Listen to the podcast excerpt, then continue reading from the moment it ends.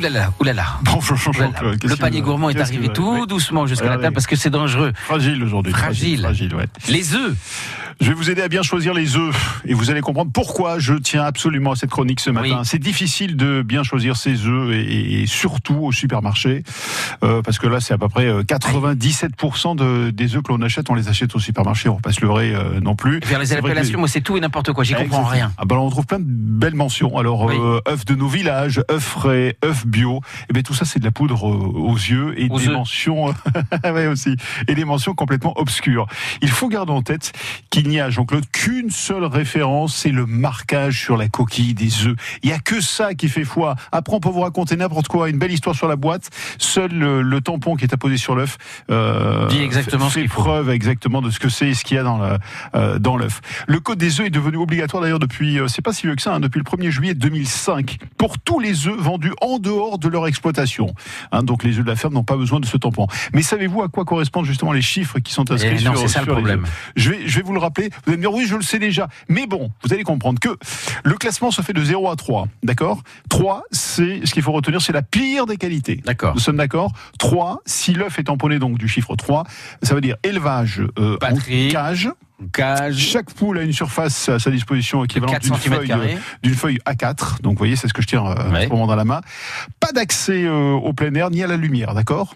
Ok. Ça c'est L'œuf- 3. L'œuf coûte 20 centimes, ça c'est le pire de ce qu'on peut euh, qu'on puisse trouver. Et alors justement, c'est aujourd'hui en France 80% de la consommation des œufs. C'est-à-dire qu'on ne fait pas attention, on achète euh, des œufs de catégorie 3. 80% de la consommation, c'est énorme. Si l'œuf est tamponné du chiffre 2 cette fois-ci, donc c'est un petit peu mieux, ça veut dire quoi? Ça veut dire que là, euh, on sort les poules des cages, élevage au sol, euh, la poule peut évoluer dans un cercle, on va prendre cet exemple-là, de à peu près 30, c'est même très précis, 38 cm de diamètre. D'accord Pas non plus énorme. Hein. pas d'accès en plein air et, pas d'accès à la euh, lumière naturelle. Donc oui, c'est encore très moyen. Si l'œuf est tamponné du chiffre 1, là ça devient plus intéressant. Ça veut dire quoi? Élevage en plein air. Donc là, elles elles vont à l'extérieur. 9 poules sur 1 mètre carré. D'accord Elles peuvent évoluer euh, assez librement à l'extérieur.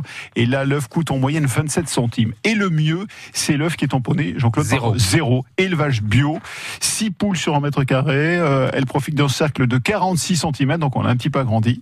Euh, accès à un parcours extérieur. euh, et la taille de l'exploitation est limitée à 3000 poules. Et il faut une nourriture sans OGM. Et l'œuf coûte à peu près 35 centimes. Donc il faut vraiment regarder ça. Vous ouvrez la boîte et vous regardez. 0, 1, 2, 3. 0, c'est le mieux. 3, c'est le pire. Euh, et on apprend d'ailleurs dans le dernier numéro pratique du dossier de Que choisir, le numéro 122, que l'alimentation des poules a une influence sur la valeur nutritionnelle de leurs œufs. C'est-à-dire que les œufs issus des, des poules qui mangent ce qu'elles trouvent dans la nature, euh, vers de terre, insectes, tout ça, ben, c'est euh, beaucoup mieux que tout le reste.